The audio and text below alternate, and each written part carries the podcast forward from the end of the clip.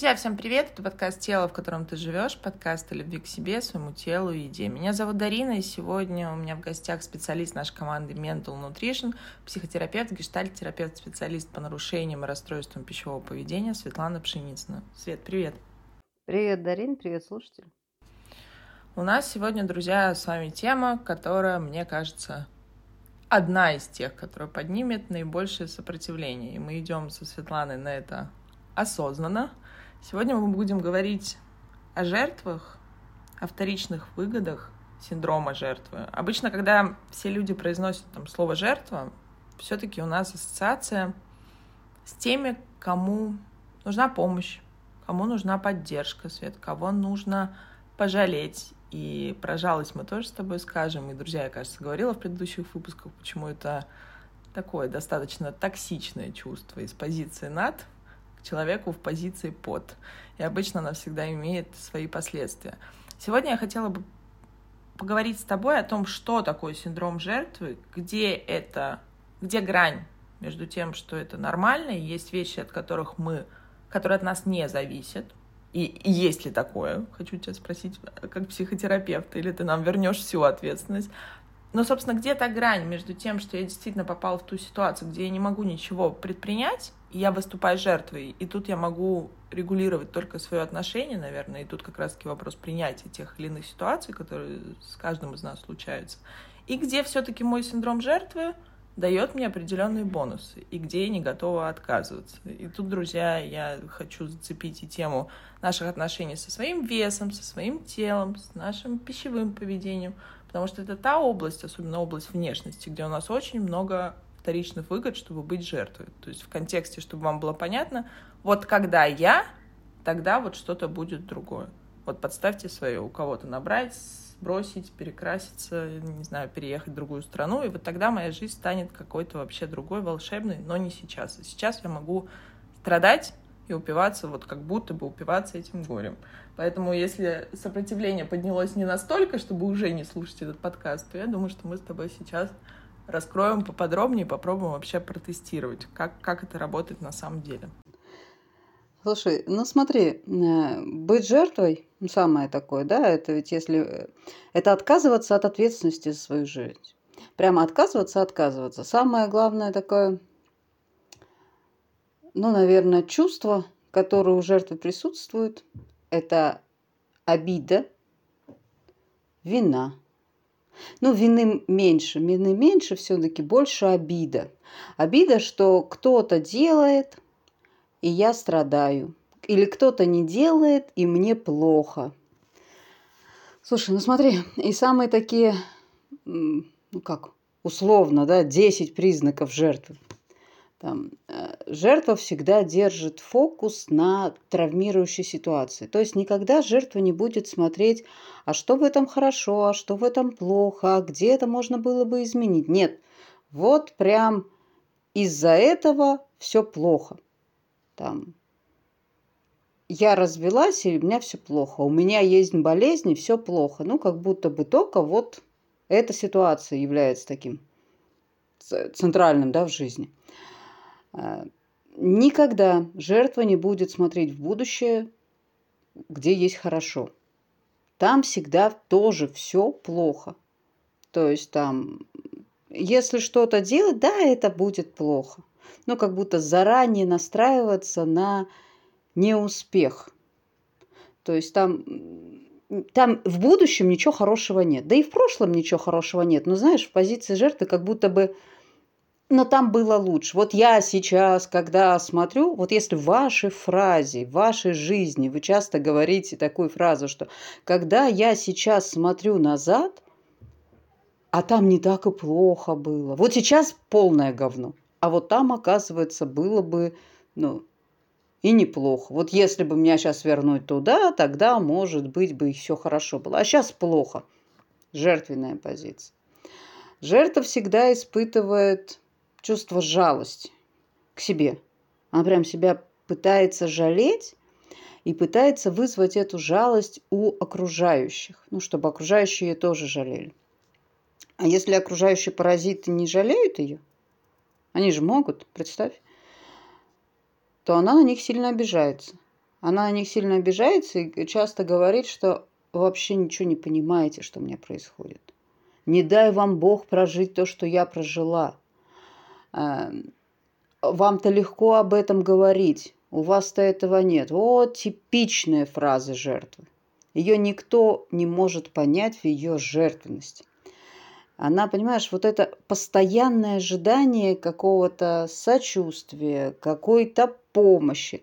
Причем, вот тут, понимаешь, ведь жертва жертве рознь.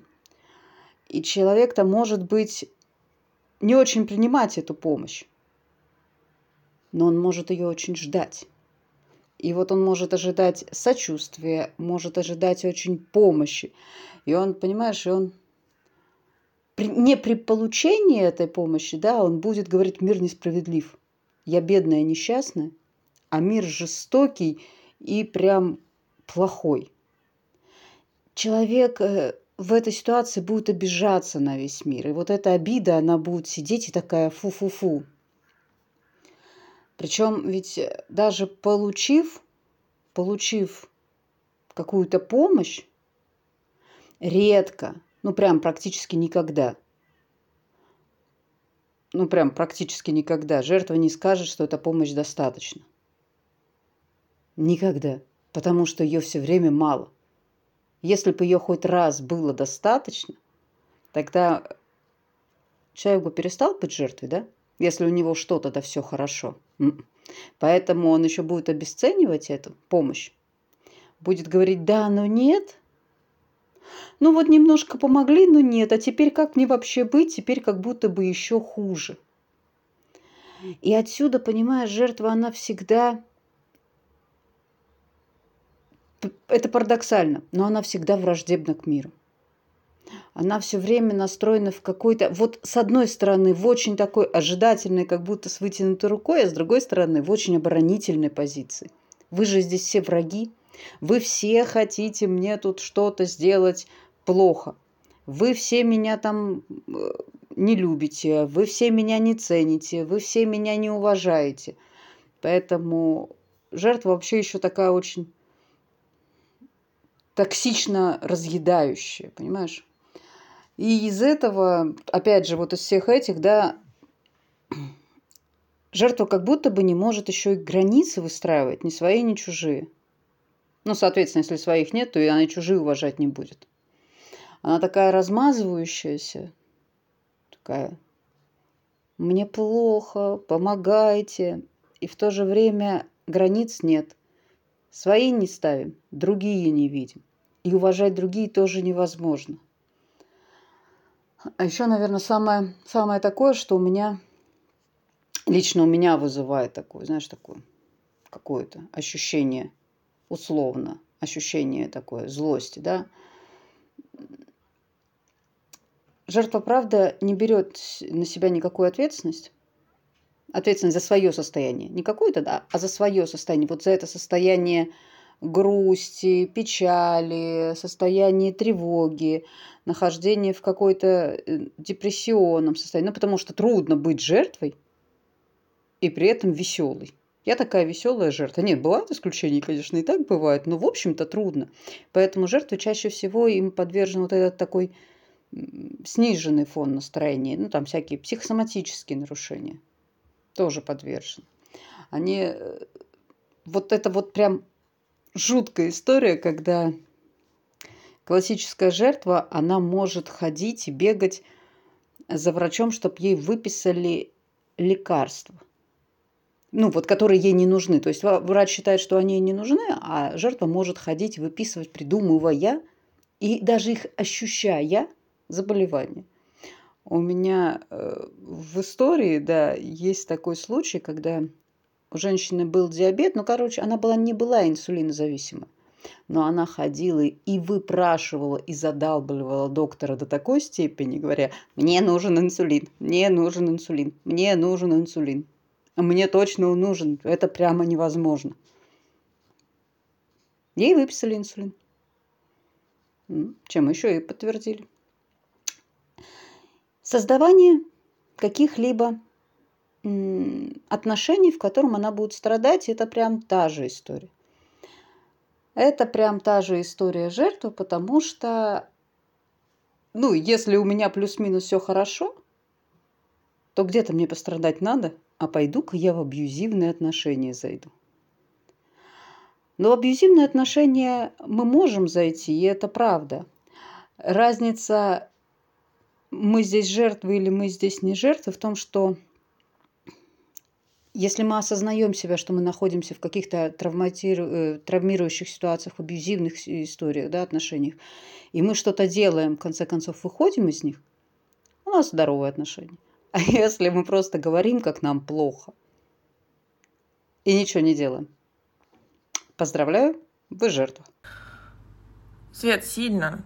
И, собственно, спойлер, конечно же, как специалист я согласна, но поскольку в нашем подкасте я всегда выступаю на стороне наших слушателей, наших клиентов и, по сути, твоим оппонентам, то у меня поднимается много сопротивления вот в вопросах жертвы. То есть ты сейчас вернула ответственность примерно ну, я думаю, доброй половине тех, кто нас слушает. Потому что так или иначе, друзья, я хочу сразу сказать, то вот о чем мы говорим, это на уровне все-таки есть компонент сознательного выбора, чтобы меня жалели. Но все равно, согласись, очень много там бессознательного. Это та программа, которую мы привыкли уже жить. Она нам когда-то помогла адаптироваться к этому миру. То есть вот мой на самом деле, перед тем, как я начну с тобой спорить, мой логичный вопрос, откуда зарождается синдром жертвы? Ведь все-таки в какой-то момент мы эту стратегию выбрали. Вот та самая стратегия «бей, беги, замри». Это же тоже оттуда. То есть нас когда-то этот механизм, получается, быть жертвой помог. Я как будто бы тогда не опасна для этого мира.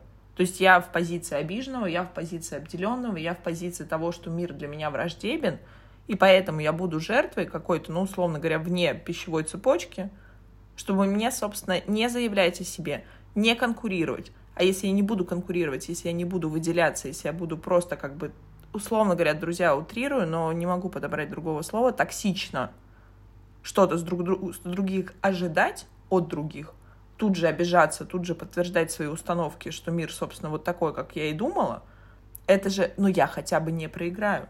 То есть я уже в позиции в каком-то своем мире, где я могу себя жалеть, еще кто-то другой что-то поджалеет, подкинет, и как бы все равно это какой-то, ну, бонус, условно говоря, в карму. Но самое главное, что мне не про ответственность, тут не про то, что я заявляю себе, и, к примеру, есть риск ошибиться, или есть риск как-то проиграть, условно говоря, в этой игре. То есть как здесь механизмы, откуда жертвы-то берутся? Давай, я буду, я буду вообще очень оригинальна. В основном жертвы берутся из детства. Ну, прям если ребенок понимает, что получить родительскую там тепло, любовь, ласку и хотя бы внимание он может там условно, заплакав, больно ударившись коленкой, получив какую-то психологическую травму.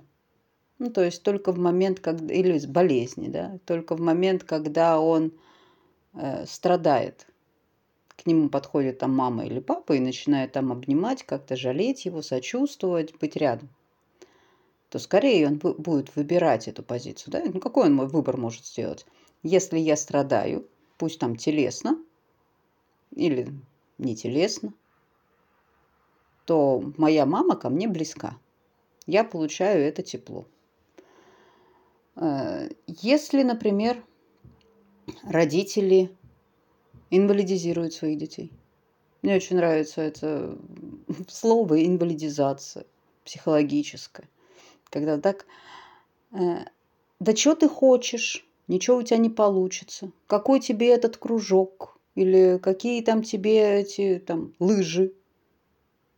Ничего у тебя не получится. Что значит ты решил, ты решила? Ты все равно здесь ни о чем. И родители здесь, знаешь, Прямо так обрубают детки крылья. И детка начинает в это верить. У меня действительно, правда, ничего не получится. Потом она еще начинает опираться на какие-то свои знания условные, да, там. Я же действительно попыталась, и у меня не получилось. А то для того, чтобы получилось, надо пытаться не один разок. Детка не может думать. Ну, это более такой навык, который должен поддерживаться взрослыми рядом находящимися. И детка начинает думать, а я действительно ничего не, не получается у меня. Еще прекрасная фраза, которую нам дают наши родители. Я же тебе говорила. Ну, сделала то, как ты хотел. Я же тебе говорила, ничего не получилось. Надо было делать, как я тебе говорю. Я-то жизнь прожила. И детка начинает что делать? Бояться принимать ответственность, бояться принимать решения в своей жизни, любые. В конечном итоге, я не знаю, наверное, один раз встретилась случаем, когда женщина, ну, прям настолько была зависима, да, э, так, такой был страх от принятия решения, что она, собственно говоря, э, в ресторане, если была не одна, не принимала решение, какое блюдо выбрать. То есть там была фраза такая, я как все. Я как все. Ну, это тоже. Понимаешь, вот это, наверное, зачастую, что жертвы отбивают значимость собственного мнения.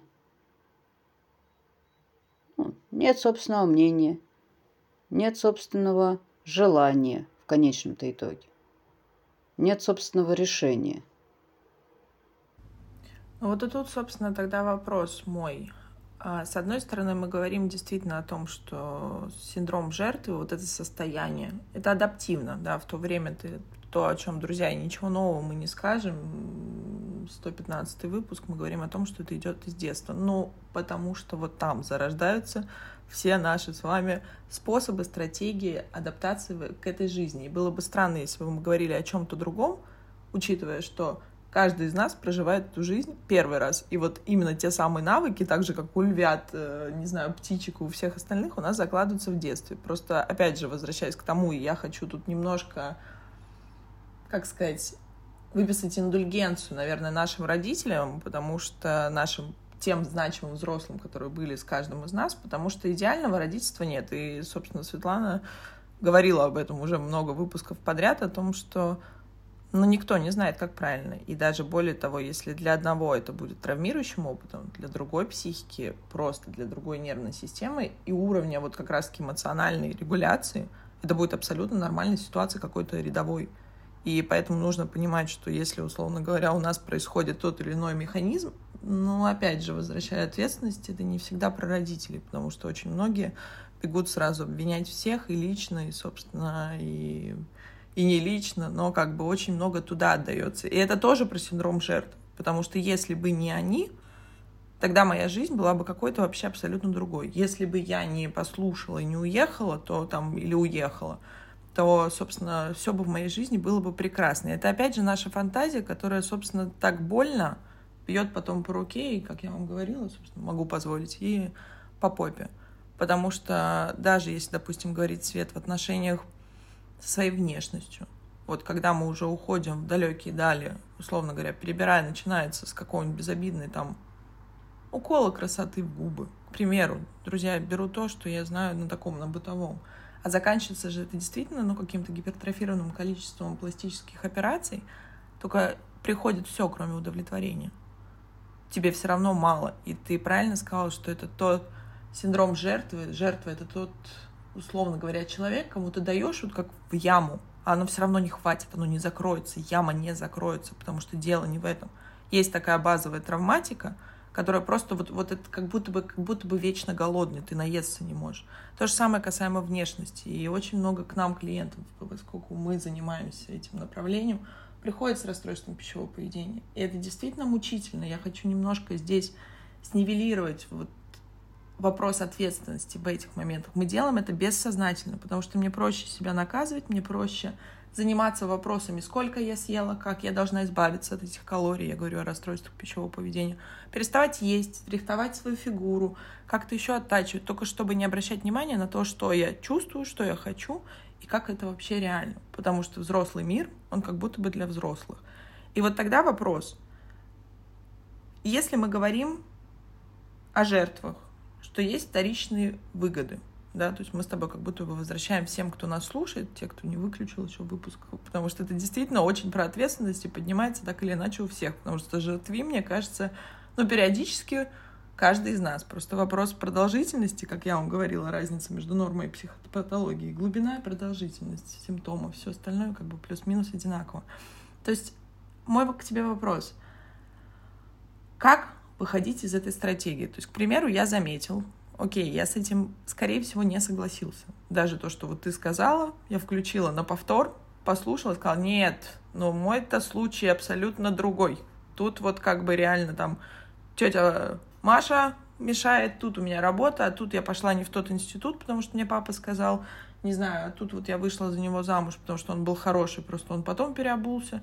То есть там мы найдем какие-то причины, друзья, опять же, я накидываю вот то, что из моего, из моего как бы сознания идет. А на самом деле, как вообще выходить из стратегии жертвы? То есть где та грань, где это нормально, и я могу себя пожалеть. Более того, мы приучаем к бережному отношению к себе, и это не про жалость, это про сочувствие, это про поддержку. И где эта стратегия уже начинает быть токсичной. Слушай, я бы, наверное,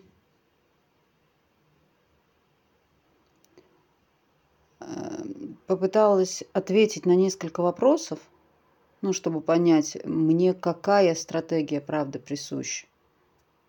Мне что, правда присуща стратегия жертвы, или я действительно, ну, как бы, действительно сейчас нахожусь в такой ситуации, что надо условно от себя отстать, пожалеть и сказать, ай-яй-яй, ну, ну, правда. Во-первых, просто прогнать себя по этим вопросам вторичной выгоды. А я получаю? Ну, вот я получаю, да. Во-вторых, наверное, стоит, ну, знаешь, наверное, здесь больше по практике, ну, такие какие-то по практике поделать. Не бывает в жизни все черное. Никогда. Нигде. Ну, то, то, точно так же, как не бывает всегда все белое. Крайности не бывают. И я правда нахожусь в ситуации, когда ни, ни, никак не могу удовлетворить свою потребность. Правда нахожусь. Можно э, задать тогда следующий вопрос. А вообще, какую потребность хочу удовлетворить? Ну вот, если бы у меня, там, не знаю, там папа был другой, то какая бы потребность-то была удовлетворена? Какая это потребность? Любви, внимания, заботы. А меня правда вот так никто не любил, и меня правда никто не, за... не заботился обо мне. Жертва, смотри, жертва же она всегда замыкается на этой ситуации. Она не видит, других вопросов, других каких-то положительных моментов. Только то место, где себя можно жалеть. Вот если в вашей жизни вообще нет ничего, каких-то положительных моментов, там, где вам хорошо, там, где вы радуетесь, там, где вы э, берете на себя ответственность, там, где вы принимаете решения.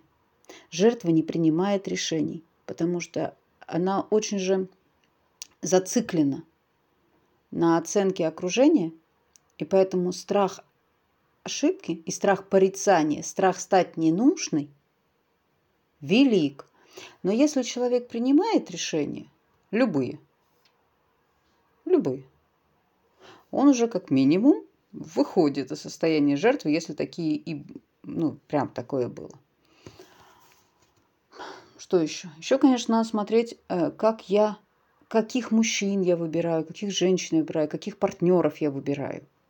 Знаешь, если я выбираю постоянно партнеров, которые приносят мне такую или иную боль, ну, это уже не про партнеров.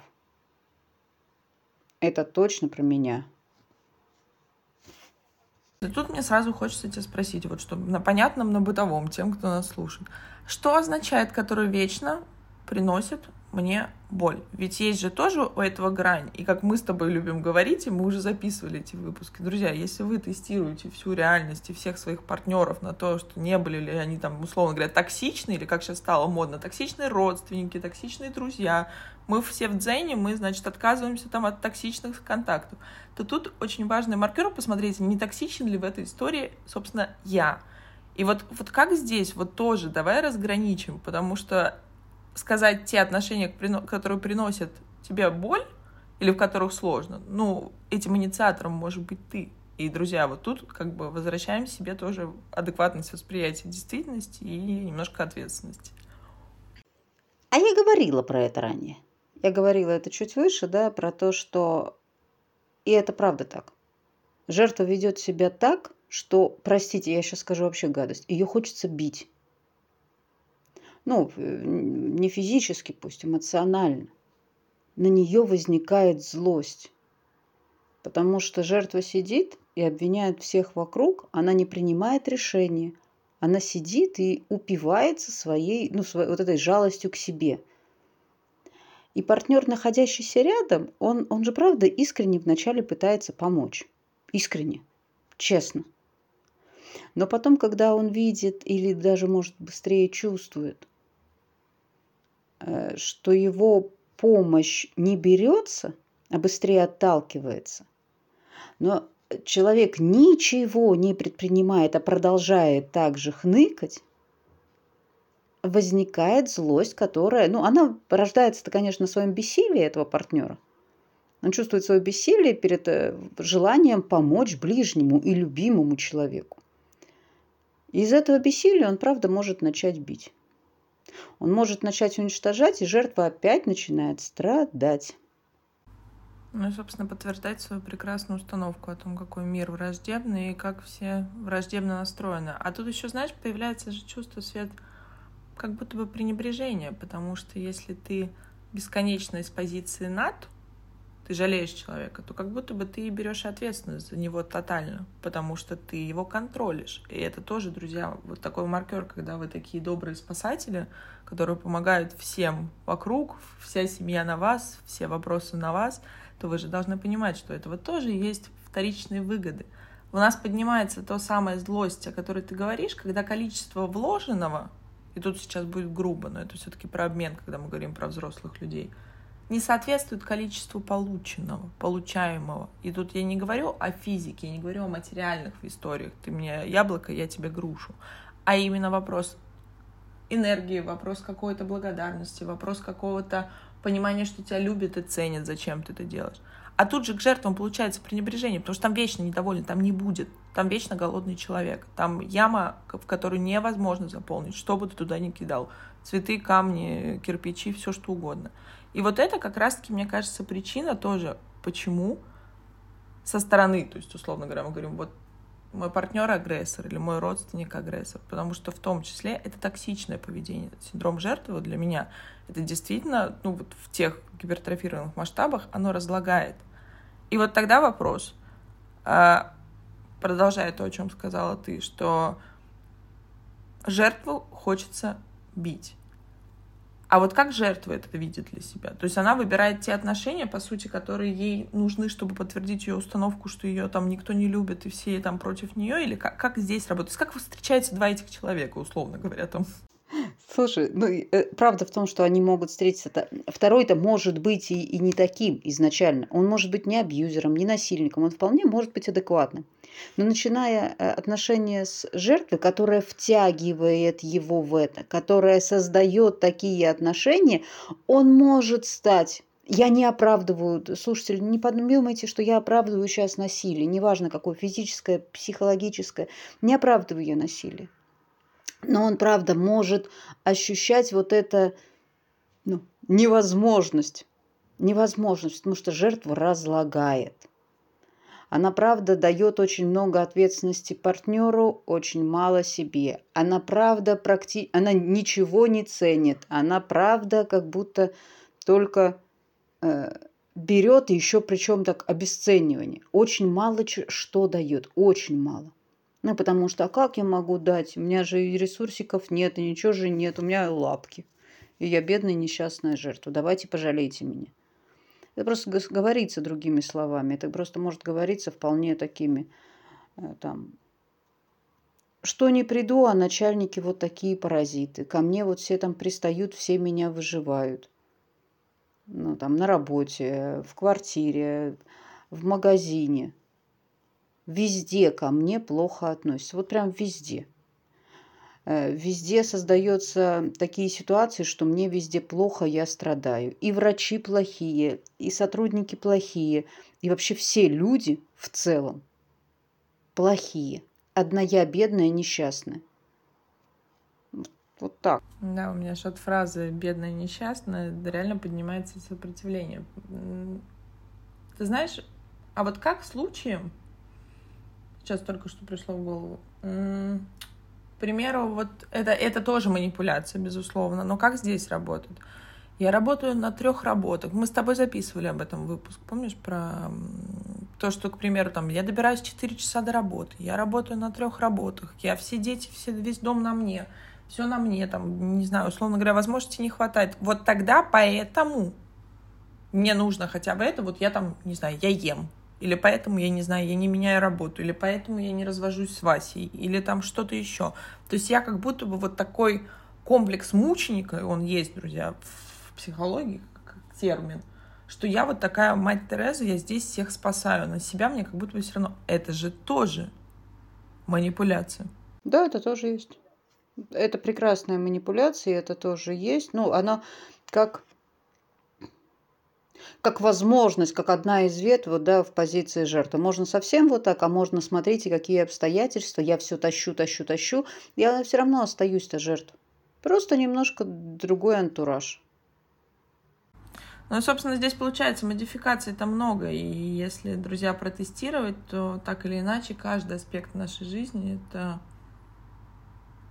это, это может быть охвачено синдромом жертвы. И где-то нам это выгодно в каких-то микродозах. Я всегда говорю, что в микродозах мы так или иначе мы все манипулируем друг другом. Чтобы нам что-то получить, чтобы нам, не знаю, пококетничать с мужем. Но вопрос в том, нарушает ли это границы другого человека, задевает ли это другого человека. И вопрос, что с моей этой жизнью. Наверное, вот вначале я тебя спросила, а как себя протестировать, жертва ли ты или нет. А вы реально сядьте, честно с собой скажите, ну, действительно так все плохо, бывают объективные моменты, когда, и мы записывали с тобой тоже выпуск, друзья, я вам накидываю, чтобы вы возвращались прямо по темам, когда жизнь сбивает с ног.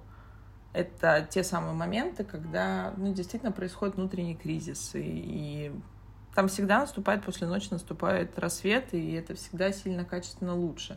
И то же самое я хотела бы сказать по поводу синдрома жертвы и депрессии. Друзья, не путайте, пожалуйста. Депрессия — это заболевание, и у нас есть много выпусков на эту тему — и ты знаешь, мне нравится, как наш врач-психиатр Татьяна Трифоловская спрашивает некоторых клиентов, которые приходят именно по психотерапевтическим вопросам, именно по личностным каким-то запросам.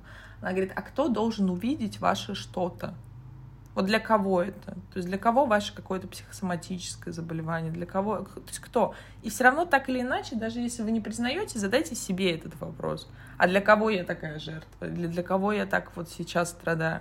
Там все равно что-то выскочит. Если есть этот компонент, он всегда, потому что мы всегда хотим, чтобы кто-то видел, как мы героически, не знаю, преодолеваем какую-то вот то, то о чем сказала ты, что вот просто я тут, не знаю, работаю, что-то еще происходит, я так страдаю, но я все равно тяну эту лямку, я вывожу.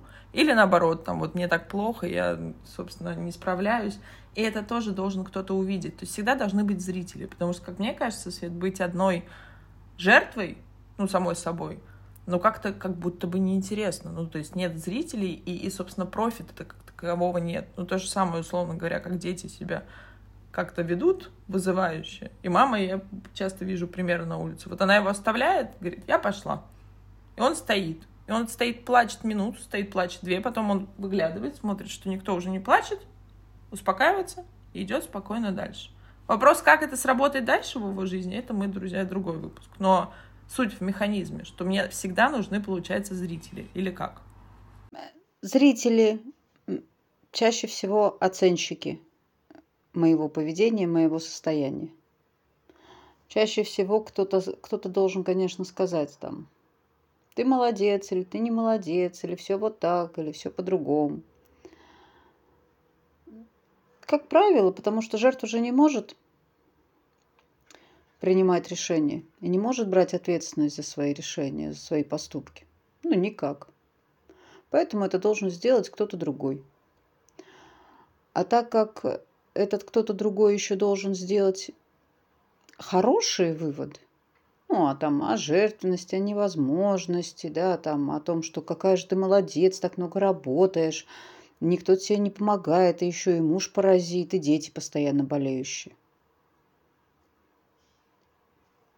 то тогда, правда, должны быть люди, которые поддерживают и э, подпитывают это состояние. Должны. И просто кто-то, получается, выбирает эту стратегию. Ну, условно говоря, друзья, мы тоже же встречаемся каким-то образом, мы друг другу подыгрываем во всех наших играх и манипуляциях. И получается, как будто бы негласно мое окружение соглашается на то, чтобы подпитывать мою вот эту установку, что я жертва, и мир действительно такой. И как-то все равно мы бессознательно выбираем таких людей, которые теоретически способны к этому. Да, ты права, это да, но если этот человек не очень на это способен, тогда возникает, скорее всего, скорее всего агрессия, которая, собственно говоря, нам и нужна, да? А если человеку это не нравится, и он еще к тому же психологически взрослый, он говорит, слушай, до свидания. Ну, нам-то без разницы, если мы жертвы, нам вообще без разницы. До свидания, я буду страдать от того, что ты паразит ушел. Если ты меня бьешь, я буду всем говорить, что ты меня бьешь, и буду страдать. Самое главное, что жертва делает, она не принимает решения. Она не делает то, что ей нужно. Потому, зачастую даже не распознает своих желаний. Своих желаний, потому что а вдруг эти желания – пойдут наперекор с желаниями других людей. Поэтому жертва очень боится действительно желать чего-то сама. Она может декларировать это. Но декларировать в формате э, «очень хочу, но вот что-то не получается». Или что-то там не делается. Или кто-то виноват, что там не делается. Но она не получает удовольствия, если вдруг случайно этого достигнет. Это не ее желание. Жертва плохо чувствует – плохо чувствует себя. Потому что если будешь чувствовать, надо что-то будет делать. А жертва не любит делать, вот, ну, в плане принимать решения за себя, делать что-то за себя. Жертва любит и выбирает страдать. Ну, и, собственно, на самом деле мне, друзья, даже добавить нечего, потому что тема жертв, тема вот этих взаимоотношений, тот же наш треугольник Карпмана, такая достаточно условная история в плане того, что в зависимости от восприятия мы всегда притянем как-то все равно в свою сторону. И вот, наверное, самый мой большой посыл, и почему я хотела, чтобы мы с Светланой записали этот выпуск, что если вам, если вы действительно испытываете дискомфорт, если вы испытываете страдания, если действительно ваш вот ваша призма восприятия мира, фильтр, знаешь, он негативен, и вам от этого дискомфортно, то, наверное, с этим нужно что-то делать. Да и, собственно, если у вас сейчас поднялось большое сопротивление, это тоже туда же. Просто немножко будьте честнее с собой. И мне хочется тебя спросить, очень часто, ну, это больше, наверное, такие наши разговоры какие-то бытовые. Я говорю сейчас не про терапевтический опыт, но в том числе. Я не могу никого встретить. Вот мне попадаются, подставьте свое, оставляю пробел. Вот, вот одни кто-нибудь. Ну, вот у кого, у каждого свое. Я не могу построить отношения. И там не вопрос, что, условно говоря, я боюсь близости, я даю себе отчет, что мне действительно страшно. Нет, я красивая, или я красивый, я там, я не знаю, какой-то там, я нормальный мужчина, я нормальная женщина, я все хорошо. Никто не попадается. Попадаются вот только определенные такие люди. Про что это? И есть ли там синдром жертвы? Слушай, ну давай я люблю эту фразу. Если случилось один раз, может быть случилось. Если два, ну может быть случайность. Если три, то ну никакой случайности, это уже исключительно про вас. Можно же спросить, да, а что эти люди видят в вас, что они к вам вообще подходят? Ну, какие-то вы им, видно, сигналы раздаете, да, как-то вы так себя ведете, что такие люди к вам подходят. Первое. Второе, а что вы делаете? Я понимаю, что я все про возвращение ответственности. А что вы делаете, что эти люди вот так вот к вам проявляются? Ведь совсем не, не точно, что в других отношениях с другими там, женщинами, мужчинами, с другими партнерами они были такими же. Это с вами они проявляются так. Вот с вами. Видимо, данное проявление этих качеств с вами для них является максимально правильным, максимально комфортным. Что-то вы создаете. А может быть, вы так избегаете отношений с другими, что всегда подсознательно выбираете не отношения. Ну, там, знаешь, когда не отношения, я так уж назвала, отношения, невозможные отношения. Отношения с женатыми, отношения в паре, отношения э, на расстоянии, отношения там, ну, просто невозможны. Я знаю, что мы с ним не подходим, но я его так люблю, и вот у нас отношения. Он когда-то там э, периодически мне позвонил, написал, приехал, мы с ним переспали, все, он уехал, и я опять сижу, жду. Это отношения? Это хрень. Ну, не, я, конечно, их назову отношения, но это такие хреновые издевательские отношения. Но они характерны для жертвы. А для здорового человека нет. Потому что в этих отношениях ее не уважают, а жертва терпит. Потому что жертве нужно страдать. В здоровых отношениях человек не будет терпеть неуважение к себе. А в этих будет. Ну, это, это действительно то, что я хотела, чтобы ты произнесла. И, друзья, это действительно неприятно. Точнее, это никогда хотела сказать. Не всегда, это никогда неприятно слышать, но это правда. И мы выбираем зачастую, исходя из наших травм, из наших каких-то установок, из наших каких-то убеждений, и нам всегда заботливо наши партнеры подсвечивают все. И спасибо за то, что ты сказала, что действительно в одних отношениях мы проявляемся одним образом, в других отношениях мы проявляемся по-другому. И это действительно как раз-таки истории тех клиентов, клиенток, которые приходят и говорят, мы прожили 10 лет, там были определенные моменты, а потом он вышел в другие отношения, и там все по-другому. Я это вижу. Или там другое отношение, другое, другой уровень ответственности. Тут я говорю про брак или какие-то взаимоотношения. Мы не знаем дальше, друзья. Это всегда наша фантазия о том, как там у других людей где-то там. Но, тем не менее, это правда, что мы можем проявлять себя по-разному с разными людьми. Это как раз про границы. И Наверное, последнее. Во-первых, я думаю, что это все. Спасибо тебе за то, что ты сегодня вернула всем ответственность. Мне кажется, все, все пошли думать э, в таком молчаливом молчании, тестировать себя, как обычно, кошку, соседа, мужа и всех остальных на то, ли не жертвовали он, маму, папу. То есть тоже, друзья, тут не заигрывайтесь. На самом деле мы... У нас закончилась в этом месяце групповая терапия, посвященная отношениям с едой, с собой, со своим телом, расстройством пищевого поведения, перееданию. И мы хотим со Светой открыть новый набор в терапевтические группы. На данный момент он будет посвящен я и мои отношения. Так будем тестировать все аспекты нашей жизни. Мы вам уже давали то самое колесо баланса, колесо самооценки в зависимости от выпуска. И хотим начать ваше знакомство в групповом формате с теми важными аспектами, из которых строится жизнь, которая происходит с каждым из нас. И, друзья, запись, как обычно, в описании. Все есть. И напоминаю, что у нас есть бесплатная диагностическая беседа к любому специалисту нашей команды. Свет, спасибо большое за выпуск. Друзья, это был подкаст «Тело, в котором ты живешь». Берегите себя. Пока-пока.